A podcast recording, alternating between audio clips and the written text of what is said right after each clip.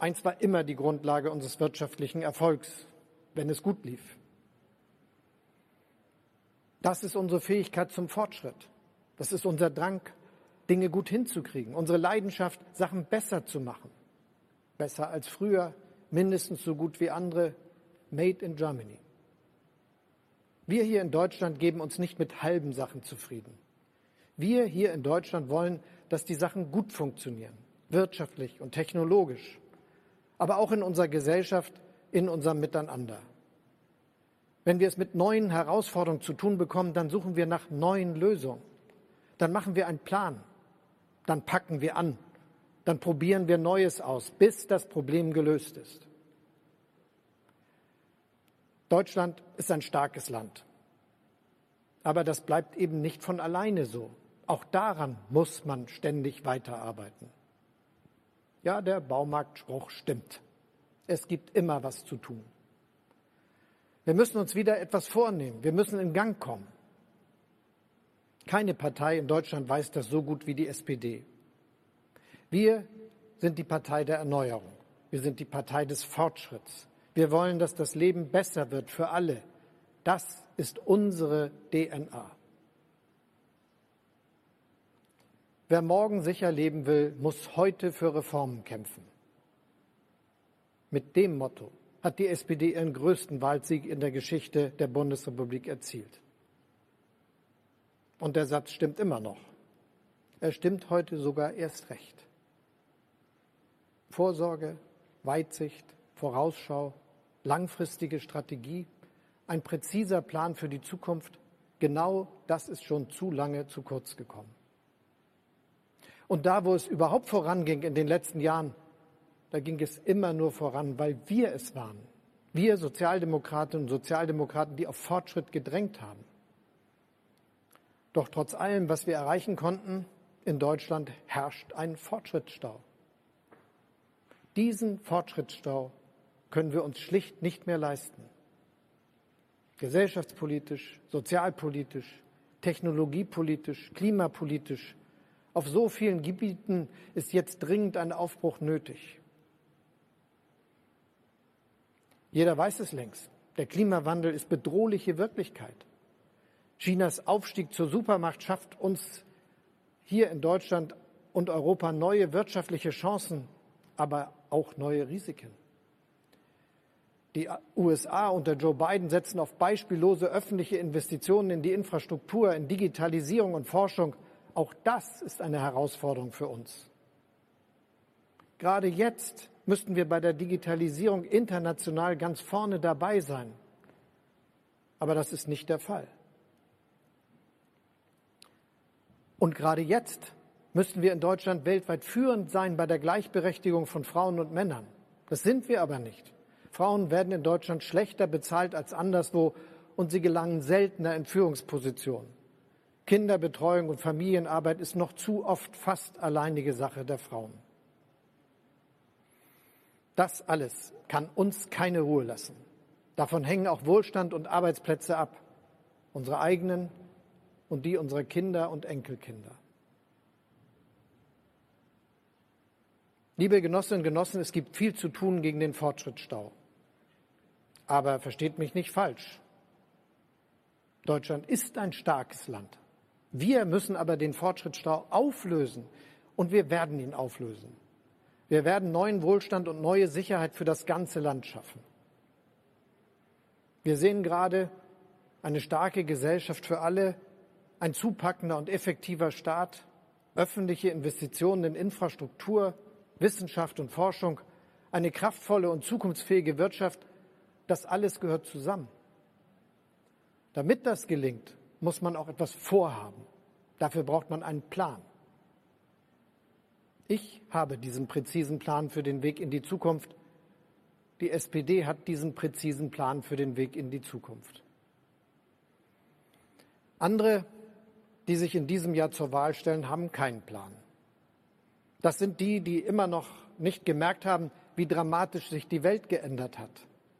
Da gibt es keine Idee und kein Konzept, keine Strategie, keinen Willen zur Führung und Gestaltung. Da glaubt man, Zukunft, das ist das, was sowieso passieren will. Da will man im Grunde einfach alles so weiterlaufen lassen wie immer. Da sind die ganz vorne dabei, die uns immer noch weismachen wollen, Wirtschaft findet vor allem in der Wirtschaft statt. Da sind aber auch viel zu viele dabei, die meinen, Wirtschaft findet vor allem in die eigene Tasche statt. CDU, CSU wird ja immer eine besondere Nähe zur Wirtschaft unterstellt. Jetzt wissen wir, was gemeint ist. Wirtschaftskompetenz ganz sicher nicht. Früher hieß es bei den Konservativen ja immer, wir stehen für Maß und Mitte. Heute stehen sie für Maßen und Maskenschmuh. Aber was noch viel schlimmer ist, sie denken die Gegenwart nicht von der Zukunft her. Sie blockieren den Weg ins 21. Jahrhundert. Sie sind verantwortlich für den Fortschrittsstau. Wir könnten viel weiter sein bei der Digitalisierung, bei der Energiewende, bei moderner Mobilität, bei der Infrastruktur und damit wirtschaftlichen Basis der Zukunft. Das ist in etwa so, als hätte man im 19. Jahrhundert immer über die Eisenbahn geredet, aber nie Schienen gebaut. Und darum sage ich jetzt in vollem Ernst. Eine weitere von CDU-CSU geführte Regierung wäre ein Risiko für Wohlstand und Arbeitsplätze ein Standortrisiko für unser Land. Liebe Genossinnen und Genossen, es gibt aber auch das andere Extrem. Es gibt bei manchen die Vorstellung, große Ziele allein würden genügen, um die Zukunft zu gewinnen. Was fehlt, ist der Wille zum praktischen Fortschritt. Ja, der Klimawandel ist die entscheidende Menschheitsfrage in diesem Jahrhundert. Ja, unser aller Leben, das Leben unserer Kinder und Engel hängt davon ab, dass wir diese Herausforderung ernst nehmen. Aber gerade wenn wir es ernst meinen mit dem Schutz unserer Lebensgrundlagen, dann sind gute Absichten nicht genug. Dann brauchen wir vor allem sehr viel Fortschritt, technologischen Fortschritt, wissenschaftlichen Fortschritt, sozialen Fortschritt. In Deutschland leben viele Millionen Bürgerinnen und Bürger von der Industrie und von den Dienstleistungen um die Industrie. Von Handwerk und Gewerbe, von Technologie und Forschung und weltweitem Handel. Das sind die Fundamente unseres Wohlstands und unserer sozialen Sicherheit in Deutschland. Das sind unsere großen Stärken. Darum brauchen wir Zukunftsstrategien, die diese Grundlagen unseres Wohlstands und unserer Sicherheit als Sprungbrett zu neuer Stärke begreifen. Darum brauchen wir Zukunftsstrategien, die gerade den vielen industriell Beschäftigten in unserem Land neue Perspektiven verschaffen. Der Mechatronikerin bei VW, dem Anlagenbauer bei Linde, dem Bergmann in der Lausitz. Neue Perspektiven, neue Arbeitsplätze und neue Sicherheit. Darum brauchen wir handfeste Lösungen mit den Menschen und für alle Menschen, die Deutschlands wirtschaftliche Stärke ausmachen.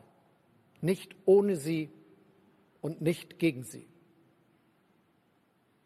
Liebe Genossinnen und Genossen, glaubt nicht denen, die euch erzählen wollen, dass nach Corona alles wieder normal wird und wie früher. Sie haben Unrecht. Aber glaubt auch nicht denen, die meinen, sie könnten auf der grünen Wiese eine ganz neue Welt erfinden. Auch sie haben Unrecht. Die Wahrheit ist, die 20er Jahre werden ein Jahrzehnt mit großen Veränderungen für uns alle sein. Dafür sorgen schon allein der Klimawandel, die Globalisierung und die Digitalisierung und natürlich Corona. Aber wir sind ein starkes Land. Wir werden auch im 21. Jahrhundert erfolgreich sein, wenn wir auf unsere Stärken aufbauen. Unsere größte Stärke ist das Miteinander das Miteinander auch von investierendem Staat, innovativer Wirtschaft und kreativer Forschung. So haben wir in Deutschland immer wieder neue Ideen, neue Produkte und neue Verfahren entwickelt.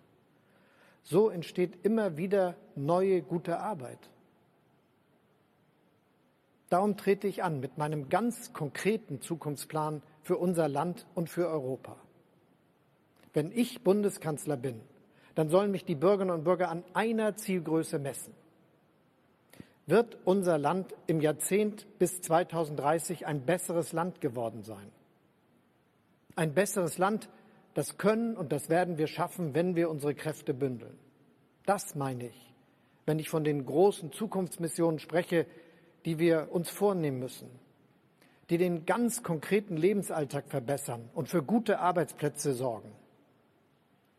Vier große Zukunftsmissionen liegen vor uns, die wir nur hinbekommen, wenn wir über Ministerien und staatliche Ebenen hinweg an einem Strang ziehen. Zukunftsmission Nummer eins, Mobilität. Unter den Bedingungen von Klimawandel und Energiewende müssen wir Mobilität anders organisieren als bisher, also wie wir uns von A nach B bewegen. Darum werden wir moderne Mobilitätskonzepte durchsetzen. Wir werden überall in Deutschland Schiene und öffentlichen Nahverkehr ausbauen und die Automobilindustrie des 21. Jahrhunderts aufbauen. Die zweite große Klima Zukunftsmission ist die Klimamission. Hier gilt es, Schluss mit Zaudern und Klein-Kein zu machen. Wir haben schon zu viel Zeit verloren. In den letzten Tagen haben viele aus unseren Reihen nachdrücklich dafür plädiert, das 1,5 Grad Ziel des Pariser Klimaabkommens einzuhalten. Das begrüße ich ausdrücklich. Deshalb steht es so in unserem Programm. Wir werden in der Bundesregierung nächste Woche beschließen, das Klimaschutzgesetz zu ändern. Wir wollen schneller werden. Wir wollen Klimaneutralität bis spätestens 2045 erreichen. Solche Ziele zu beschließen, ist das eine. Sie auch zu erreichen, ist das andere. Nicht allen, die gute Absichten haben, ist dieser Unterschied hinreichend klar. Wer zum Beispiel mehr Elektroautos will, braucht auch mehr erneuerbaren Strom. Auch wer eine Wasserstoffinfrastruktur und klimaneutralen Stahl will, braucht mehr erneuerbaren Strom. Wer diesen sauberen Strom will, braucht Standorte für Windanlagen und moderne Netze oder Solaranlagen auf möglichst allen Dächern. Wer mehr Netze und Wind- und Solaranlagen will, muss sich kümmern, um sie durchzusetzen. Manche verstehen den Zusammenhang nicht. Oder sie denken nicht von der Zukunft her und lügen über den Bedarf an erneuerbaren Strom. Es geht aber hier und heute um unsere Zukunft im Jahr 2030 oder 2045. Nur um die Dimension klar zu machen, um unsere Ziele zu erreichen, müssen wir unseren Strom spätestens bis zum Jahr 2040 vollständig aus erneuerbaren Energien gewinnen. Und dieser Strom muss auch billiger werden. Deshalb wollen wir die Bürgerinnen und Bürger in der nächsten Legislaturperiode von den Kosten der EEG-Umlage entlasten. Eine Durchschnittsfamilie spart damit 300 Euro im Jahr. Vor allem aber brauchen wir alle sehr viel mehr Strom. Allein bis 2030 ungefähr zusätzliche 10 Terawattstunden Strom pro Jahr. Das entspricht dem jährlichen Stromverbrauch einer Millionenstadt wie Hamburg. Wenn man den Strom will, dann muss man auch die dafür nötigen Windkraftanlagen wollen. Und dann muss man sie auch durchsetzen. Von den Grünen hören wir, wir brauchen einen viel höheren CO2-Preis. Auch Herr Laschet hat das gerade gefordert, weil das ein marktwirtschaftliches Instrument sei. Nun, wir haben ja gerade zum Jahresanfang die CO2-Bepreisung in Deutschland eingeführt. Und deshalb, ja, es ist ein Instrument, aber es ist nicht das Instrument. Wir müssen immer genau hinsehen. Ein hoher CO2-Preis heißt, dass zum Beispiel Heizöl teurer wird. Die Mehrheit der Bürgerinnen und Bürger zahlt Miete und Nebenkosten. Es ist die Partei von Herrn Laschet, die gerade verhindert, dass Heizkosten, die wegen eines höheren CO2-Preises steigen, vom Vermieter oder der Vermieterin übernommen werden. Die CDU will, dass Vermieter mit dem steigenden Preis für die Energie nichts zu tun haben. Dann gibt es für diese auch keinen Anreiz, eine umweltfreundliche Heizanlage einzubauen. Der steigende Energiepreis hat hier also gar keinen Lenkungseffekt. War da mal nicht eben was mit marktwirtschaftlichen Instrumenten? Das ist keine Marktwirtschaft, das ist Interessenpolitik. Die Mieterinnen und Mieter können dann entweder mehr zahlen oder weniger heizen und frieren. Das ist dann soziale Kälte im wahrsten Sinne des Wortes. Die dritte große Zukunftsmission heißt Digitalisierung. Das bedeutet Breitband auf Weltklasse-Niveau für alle, und zwar überall in Deutschland. Das bedeutet keine Funklöcher mehr für niemanden. Das bedeutet auch ein Bildungssystem, bei dem Digitalisierung funktioniert.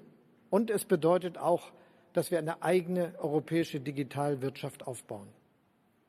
Weil es nicht sein darf, dass die Technologien und Geschäftsmodelle der Zukunft nur aus China und den USA kommen.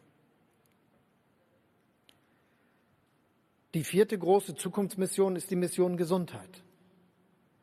Wir hoffen alle, dass wir eine Pandemie wie die Corona-Krise nie wieder erleben. Aber hoffen allein genügt nicht. Darum müssen wir unser Gesundheitssystem jetzt so organisieren, dass uns eine Lage wie diese nie wieder überrollen wird. Dabei muss Gesundheitspolitik endlich die Bedürfnisse der Bürgerinnen und Bürger in den Mittelpunkt stellen. Wir brauchen ein solidarisches Gesundheitssystem, eine echte Bürgerversicherung, in die alle einzahlen und von der alle profitieren. Wir brauchen mehr Forschung und mehr Entwicklung für moderne Medizin und Kapazitäten für die Medizinproduktion. Wir brauchen eine viel bessere ambulante Versorgung. Und wir brauchen eine moderne Ausstattung des öffentlichen Gesundheitsdienstes. Liebe Genossinnen und Genossen, wenn es um die Frage geht, wie wir das hinbekommen mit der guten Zukunft, machen die einen den Vorschlag, wir gründen ein neues Ministerium. Na doll. Andere fordern neue Fördertöpfe. Naja. Aus meiner Erfahrung als Regierungschef weiß ich, man braucht gute Musikerinnen und Musiker im Orchester der Regierung. Ein guter Finanzminister oder eine gute Finanzministerin zum Beispiel schadet nie aber es kommt auf den Dirigenten an. Darum werde ich als Bundeskanzler die vier großen Zukunftsmissionen Mobilität, Klima, Digitales und Gesundheit zu meinen persönlichen Anliegen machen. Das ist meine Zusage an die Wählerinnen und Wähler.